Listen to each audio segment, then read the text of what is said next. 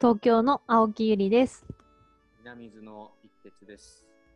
このチャンネル、あっぱれ火曜日は、元渋谷大学スタッフであり、小杉湯銭湯暮らしメンバーの青木と、南伊豆でイラストレーターをやっている一徹さんが、等身大で挑戦しているゲスト、通称あっぱれゲストをお招きし、今取り組んでいること、考えていることを根掘り葉掘り聞いていったりするラジオっぽい企画です。いろんな方がその南水いらっしゃるんですけど、なんか会話の内容とかが今年の田んぼ調子良さそうですよね、そっちとか。でもね、ちょっと違うんだよね、今年はとか、なんかその、今日暑いですねの会話、そっから後の会話の質がちょっと違くて、東京とは、なんか最近お仕事どうですかとか、なんかそういうことでもないっていう。なんかそれがちょっと面白いなって思う、こう、昨今ですね。田んぼの調子はいいんですか？南伊豆今年。どう？いいみたいなんですけど あの台風とかがないからああ、確かに今年ないですね。うん暑かった、でもすっごい暑いですけどね。そうなんですいや、なんか気づいたらもう夏、夏が夏休みらしいことをせずに、なんか秋に向かいかけてて焦ってるんですけど、うんなんか夏らしいことをなんとかしようと思って、ちょっと線香花火でも買おうかなと思ってる昨今です。都内でできるんですか？それは。静かに。ああなるほそうそう。でもね、やるのも難しいから、どあこう南伊豆は困らないかもですけど、ね。夏らしいことをなんとか。あ半端ないですから。確かに。い。ややりに来てください秋に。いや、ぜひぜひちょっと夏、遅れた夏休みを取り戻させてください。はい、今日のゲスト、ぜひぜひ、哲さんからご紹介いただけますか？えー紹介したいと思いますえーまちづくりプロデューサー兼農家の、えー佐藤ほなみさんですどうぞこんばんは、こんばんは。佐藤です。プロデューサー兼農家という怪しい肩書きを名乗ってます。よろしくお願いします。よろしくお願いしま早速なんですが佐藤さんの経歴をなんとなく紹介してくださいす。なんとなく紹介します。はいえっと、あの私ほあの、フルネームが佐藤ほなみっていうんですけれど、あのほなみの方は稲穂の穂なんですけど、あの5月2日生まれでちょうど私の地元の茨城の田植えの時期なんですね。であの実家が農家でしてであの田植えのめっちゃ忙しい時期に生まれてきちゃったから 親がなんで この忙しい時にということで あのほなみとないう名前をつけてくれました。ではそんなこともありなんかちっちゃい頃から農作業とかもしてて自然が多い環境で育ったので、まあ、東京に大学で出たんですけど、まあ、いつか茨城に戻ってまた農業もやりつつなんか街づくりしたいなってずっと思ってたんですけどあの新卒であの入社した会社が再開発とかデベロッパーだったんであの私の実家の茨城で再開発が起きる街はあんまりもうないかなみたいなっていうのがあって。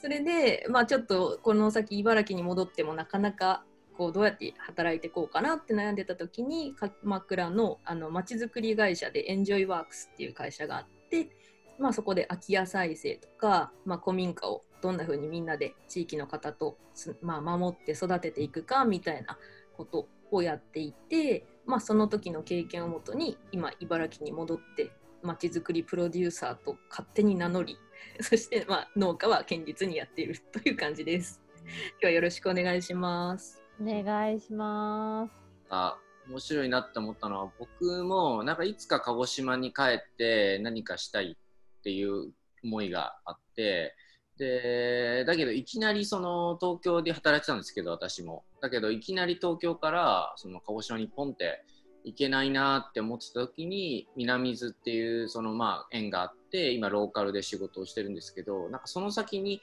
なんか自分の故郷みたいなのがなんかある気がするなと思ってやっててなんかそのほなみさんもやっぱりこういきなりその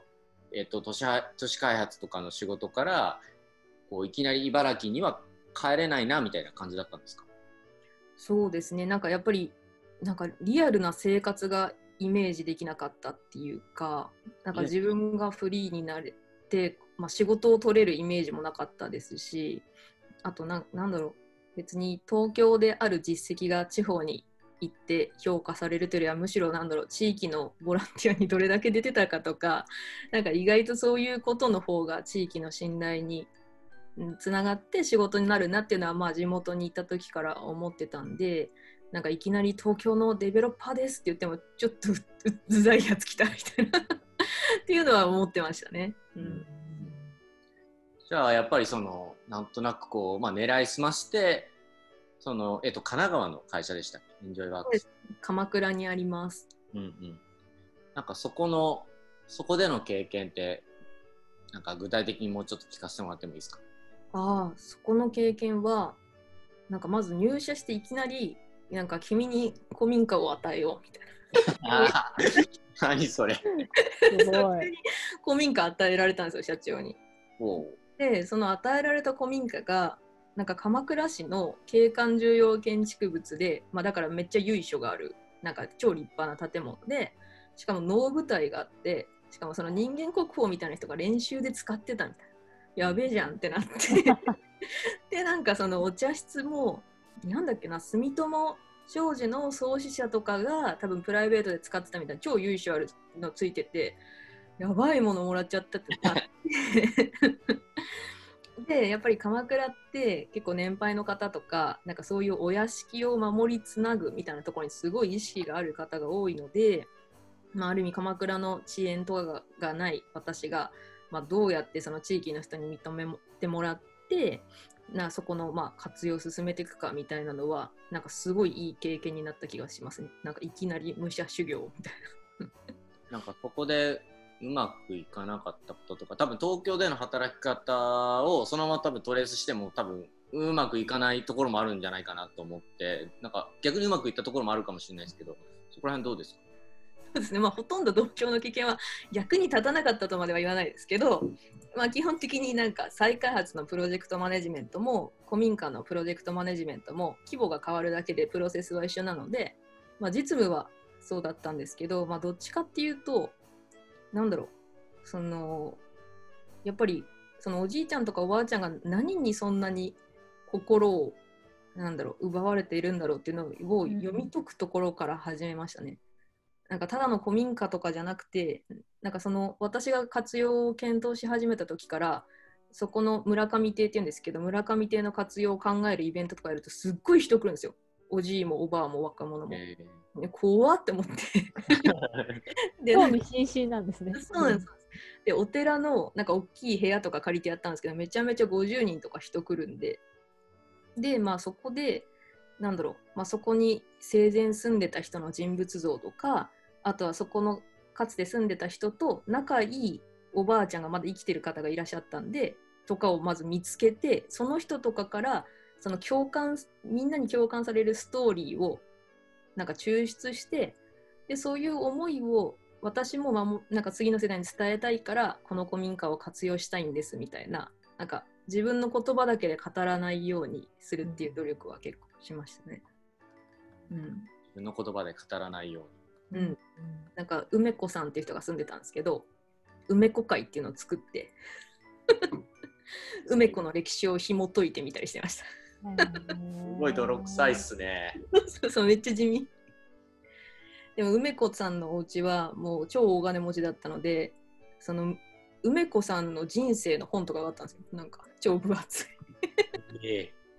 そうなんですそうなんですなんでその当時のお能の会とかを再現したりとかそういうのはまあ再開発ではやらないことでしたね。なんかその再開発と今ねその古民家って、まあ、スケールも多分プロセスは同じかもしれないけど地道な作業だったと思うんですけどなんかそういう中であのなんだろうどんな人をなんだろう師匠じゃないですけどなんか手探りじゃないですかやったことがない環境の中でなんか目指したい師匠像みたいなこととかなんかこういう人をなんだろう仕事として、まあ、前職かもしれないですしそれはなんかご家族の存在かもしれないですけどなんかそういう働いたり自分が取り組む仕事に対するなんかそういう憧れだったり目指してる人だったりとか影響を受けた方はいらっしゃいますか？それは一人いるんですけどなんかもう全然街づくり関係なくてあのもう今もすごい仲いいんですけどあの焼き鳥屋のかっちゃんっていうのがいて であの私大学時代中野に住んでてで中野すごい飲み屋安いんで、まあ、結構飲み歩ってたんですけど私の家から徒歩3分ぐらいのところに焼き鳥屋ちはなっちっていうのがあってでそこに「お金がない人ごちそうします」って書いてあったんですよ。すげえって思って。でちょうどそのチハナッチができたのが東日本大震災の直後くらいで結構なんかそのまあなんだろうクビになっちゃったというか雇用が止まっちゃった人とかいた時期でなんかすごいことやってるいいことやってる焼き鳥屋さんだなと思って私は普通に行こうと思って飲みに行ったら同い年のかっちゃんっていう人がやっててでまあ当時なんだろう私は普通にいい高校行っていい大学入っていい会社に行くんだみたいなこういうなんかこうなんだろうエスカレーターみたいなものに乗ってあんまりそれを疑ってなかったんですけどなんか同い年でなんかその見ず知らずの人にご飯をあげられるってすっげえってなって。でまあその時にからまずとかっちゃんとたまにプライベートでも飲むんですけど2つ言われててその1つがあの言葉と行動の重さを同じにする。で2つ目がなんか働くっていうことはなんかその旗を楽にするっていうことだと思うと。誰かが自分が得意なことをすることでちょっと楽になるってことが働くだと思うって言われててなんかそれはなんだろうどの分野でもすごい超重要だなって思ってなんか結構街づくりとかだと関係者がめっちゃ多いんですけどまあななんだろうまだ20代とかのうちとかは、まあ、そのスキルも経験もないんで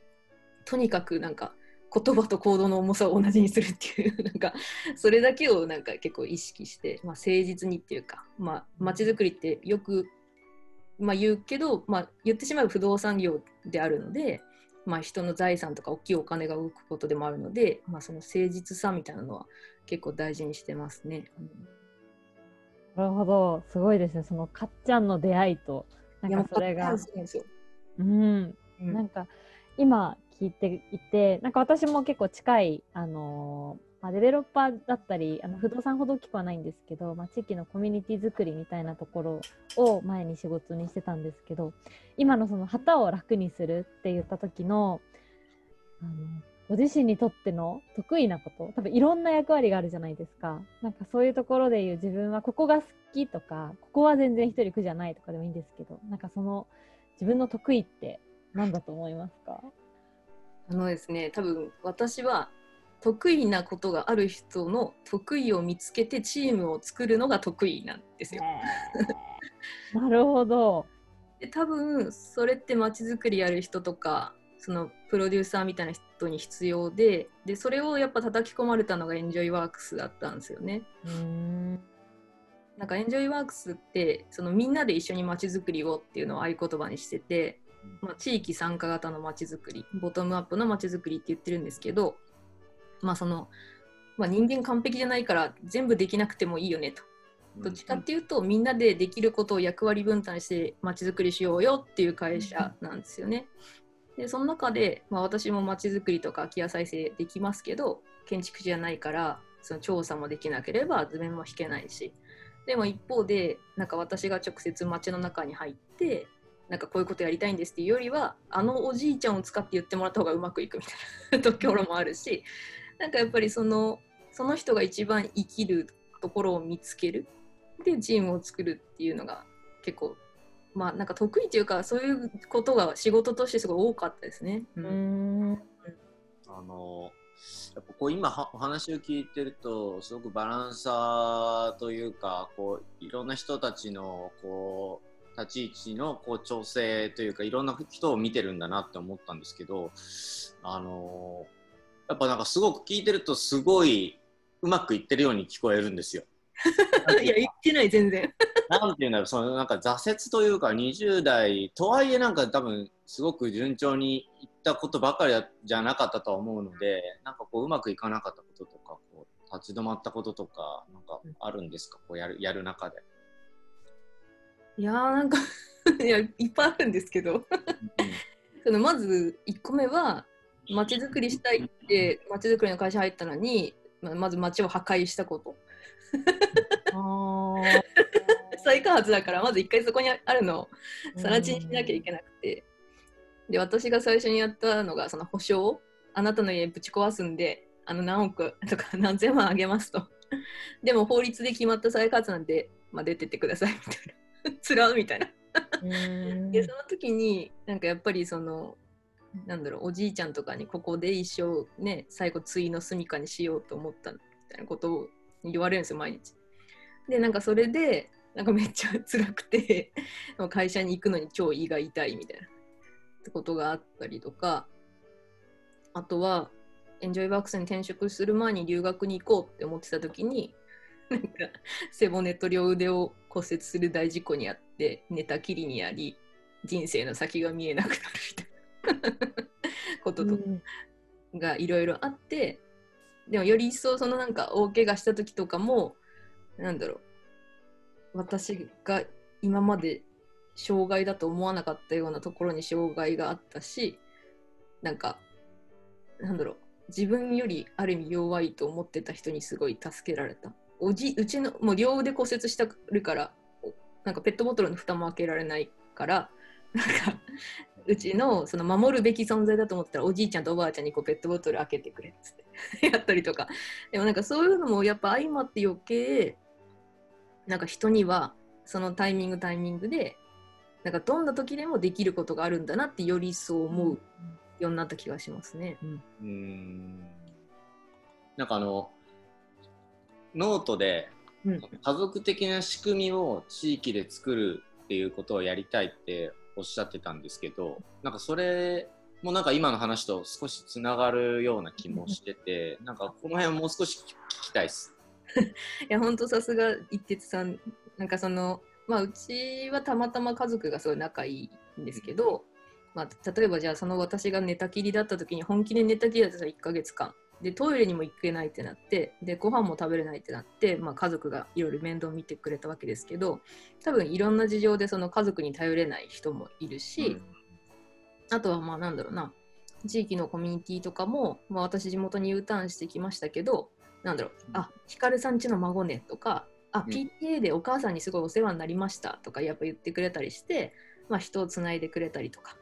いうことがかなりあるおかげもあって、まあ、ある意味その親とかおじいちゃんが作ってくれた信頼のこう塊を私がちょっと借りてるっていうか信頼を借りてるみたいなところがあって、うん、けど、まあ、これから移住とかそういう話が出てきたりとか、まあ、地方に興味が出てくる人が結構いる中でなんか私が別に家族って血がつながってなくてもなんかやっぱりそういう思い合う関係性だったり、まあ、信頼があればそういう関係ってできると思うので、まあ、そういうハブになれるような人になりたいなっていうのは結構思ってますね。うん、それは何だろう授業っていう意味でも、うん、そう街づくりだと田舎だと知らない人に家貸したくないとかだから不動産が市場に出てこないとかとか、まあ、その福祉の話もそうですしだから今みたいなだから非常になんだろう資本主義の社会では根付けがしにくい価値がつけられにくい信頼とかネットワークみたいなものがでもこれからの時代はちゃんと仕組みにしてあげればそのビジネスとも多分関係が深まっていくんじゃないかなっていうのが思ってることなんですよね。うん、なんかあの、そういう存在って多分あんまりまだ今いないんじゃないかなと思っていてで多分穂波さんみたいな、えー、立ち位置の人が今後増えていくことに多分すごく価値が出てくる時代が来るんだろうなって勝手ながら思ってるんですけどで、まあ、今こういうちょっと、まあ、コロナというかちょっと有事というかちょっとうん去年とは違う環境にあるなと思っていてそれこそニューノーマルとか言われたりしていてなんかその穂波さんは今この感じというか雰囲気をどう見てるのかなっていうのを聞きたい。なんかあえてなんだろうな、あえて言うなら、ただ、うん、なんか私も今一緒に住んでるおじいちゃんおばあちゃんが90近いから私が別にコロナかかってもいいけどなんかちょっと移したらやばいなみたいなのはあってまあ気は使ってるからなんだろうなすごい閉塞感はすごいありますよねあと多分私も、まあ、普通に暮らしてはいますけど結構気づかないところで気を使っててなんか意外と今更コロナ疲れ感はちょっとあるかもしれない。やっぱ友達と乾杯したいですよね。なんかとかそうそうまあそういうところはあるけどまあなんだろう、まあ、コロナってそのコロナの文脈でよく語られるあのまあ話あるじゃないですか、まあ、リモートワークとか超分かりやすい例ですけど、はい。けどなんか私が最近思うのは、まあ、コロナで顕在化しただけであってなんかやっぱりコロナが原因の社会課題なのかなんかそもそもあった社会課題がコロナによって顕在化しただけなのかはなんかすごい考えなきゃいけない時期だと思っていてななんていうかなその物事の本質いやそもそもこれって何だっけってことを考える時代になったんじゃないかなっていうのが一番思いますね。うん、すっげえ真面目に話してない？このラジオ。大丈夫？なんか超いや大丈夫です。ワイワイワイワイだけど真面目に話すっていうあそう裏テーマです。はい。私今ちょっと、ま、大丈夫かな？なんかすごい来てみたんですけど。ちょっとさらにそこに重ねたいんですけど、はいはい。なんか私も結構、まあ、全然違う状況になったりでも逆に今だからこそなんか気づけたことも結構あってなんか前は本当に東京だと、まあ、ずっと夜出てるみたいななんか寝に家に帰るのがなんか家にずっといるみたいなこととか、まあ、東京だとかなり顕著なんですけどなんかそういうほなみさんの中でなんかコロナで、まあ、もちろんその、ね、あの苦しい状況もありつつ何かプラスにあの地域で見つけたことだったり発見したことだったりってありますか？ああコロナによってプラスになったこと。あでも今日私あ今ちょっとこれ分かんないですけど今日ずっと大洗町の砂浜図書館っていうところにあのボランティアに行ってて。であのちょっとあの、まあ、ネットとかで大洗町砂浜図書館とかググると出てくるんですけどうんうん。そうそう。まあ、それが、大洗町も、あの、非常に東京から近いんで、あの、まあ、湘南エリアも海水浴場全部閉じちゃったじゃないですか。なんで、まあ、うん大洗も開くと、すごい人が来ちゃうよねっていうことで、そうですね。これ見れますかね？うん、見えます。こんな風に。今日私がこの設営から貸し出しまでやったんですけどこれ全部茨城県の県立図書館とか水戸芸術館っていうのがあるんですけどそこでまあ数年おきに本が入れ替わるのでその廃棄になっちゃう本とかを全部借りてきてでいつもだったら海水浴客がこうにぎわうこの場所にその大洗の観光協会の人と一緒にこのタープですごい。そこでその市民の人で図書館にこうしてでこのえ茨城県のウェディングをやってる会社の人にここのビラだけ作っていただいてここビーチ図書館すごい。にしてこれをもうこの3日ぐらいずっと海でボランティアしてたのでめちゃめちゃさちょっと日に焼けて痛いっていう、えー、はい、砂浜の上に仲良くなりましたあの図書あえっとドアがあってそこなんか面白いですね。でね、でもなんかキャンプ的なタープと椅子とあって、このチャムスの社長がすごい協力してくれてタープを椅子借りてっていうそう確かにでもこれはねコロナじゃなければ普通に海水浴のね光景だったとしたら新しいですねかなり。そうなんです。これで、なんか大洗町ってずっと悩みがあって、茨城県で一番観光客が来るんですけど、その海水浴客が多い上に、その東京から、ま、なんかまあアクセスがいいがゆえに、日帰りで帰られちゃうと。なんで、うんむしろそのゴミの処理代とかがかかる割には、あんまり観光に寄与してない、まあ、お金に還元されないっていうのが大洗の悩みだったんですけど、なんかこれをやったことで、なんかまあこの試みって真冬以外ずっと通年でできるじゃないですか。なんで大洗の人たちも、あそうかと。まあその文化の方向に振れば、その季節性の観光以外のなんか楽しみ方が実は海にあるんだねってことに、なんか大洗の人も気づいたっていうのがあって、なんかなんだろう、今までまあ夏だ、海入ろうみたいな。それからやっぱりこう、なんだろうな、やっぱりみとみんなふと立ち止まって、その自分の資源を自分たちで編集し直すっていうのはすごいいい機会だった気がしますね。うん、確かになんか続いていくかもしれないですもんね、うん夏だけじゃなくてもね。だからこれから1年に2年2回とか3回とか継続したいですねみたいなことを皆さんおっしゃってる感じですね。早いもので、あっという間に時間が経ってしまいました。お私からですね、あの毎回ゲストに聞いているあの質問を一つ最後にさせていただきたいと思うんですけれども、えーこの番組ではゲストに、えっと、自分時間というものを聞いてます。えー自分を見つめるために取り組んでいること、あの日々のルーティンでもいいですし、あの最近の状況下で始めたことでもいいですし、あの自分らしく自分が入れるためにあのどんな時間を大切にまみさんはされてますか？まあ、どんなに忙しくても毎日犬の散歩の時間を取る。大事。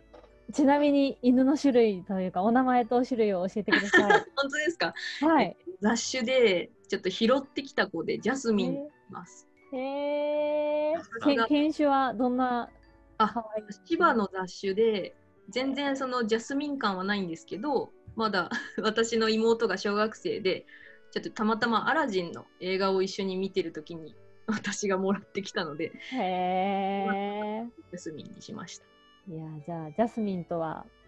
毎日お散歩してるんですね必ずそう。ですねもう親友ですね。親友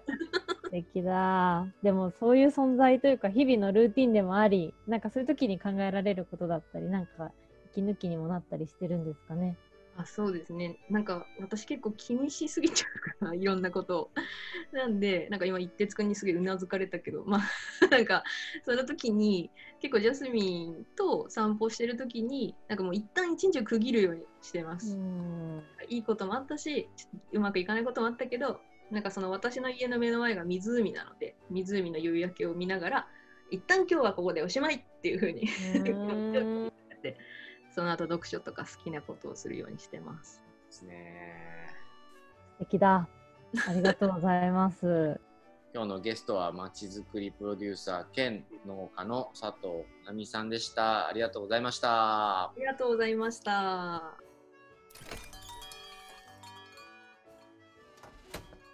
えー、ゆりさんどうでしたか今日は？楽しかったですね。あ、すごい乾杯を。いや、あのーやっぱり興味が近いところもあったり、私もすごい鎌倉愛着があったりするので、なんかすごくこう、勝手な親近感を持ちながらお話聞いてたんですけど、なんか印象的だったのは、あのまあ、人はどんな時でもできることがあのあるってそれぞれにできることがあるしなんかその自分のできる得意なところと相手のところをなんか尊敬し合いながらそこをなんかちゃんと引き出して足していくっていう考え方は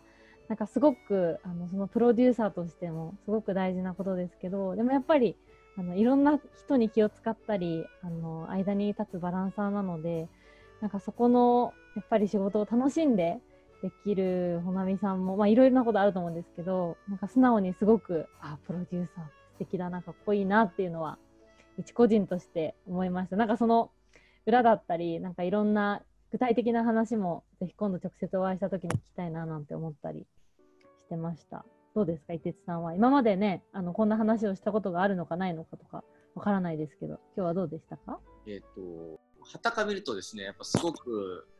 なんか華々しく活躍してるように見えるんですよ。どうしても街づくりとか、そのディベロッパーってなんか響きはかっこいいし、あの、ただでも、だからこそ、なんかこの、挫折というか、うまくいかなかったことも聞きたいなと思って聞いたんですよね。で、うんで事故のことも、まあ、正直僕もリアルタイムで知ってとてもこう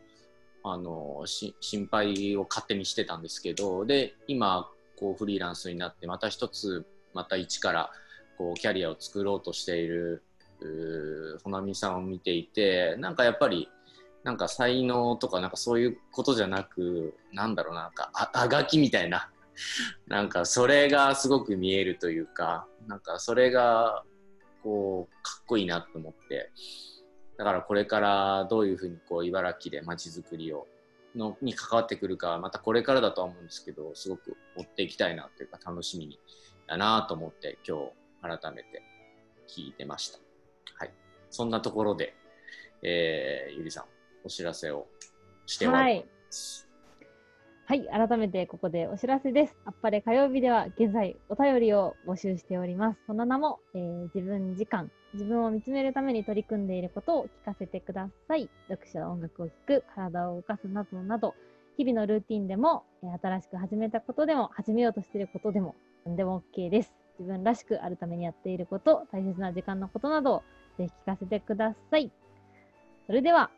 この辺でまたいつかの火曜日にお会いしましょう。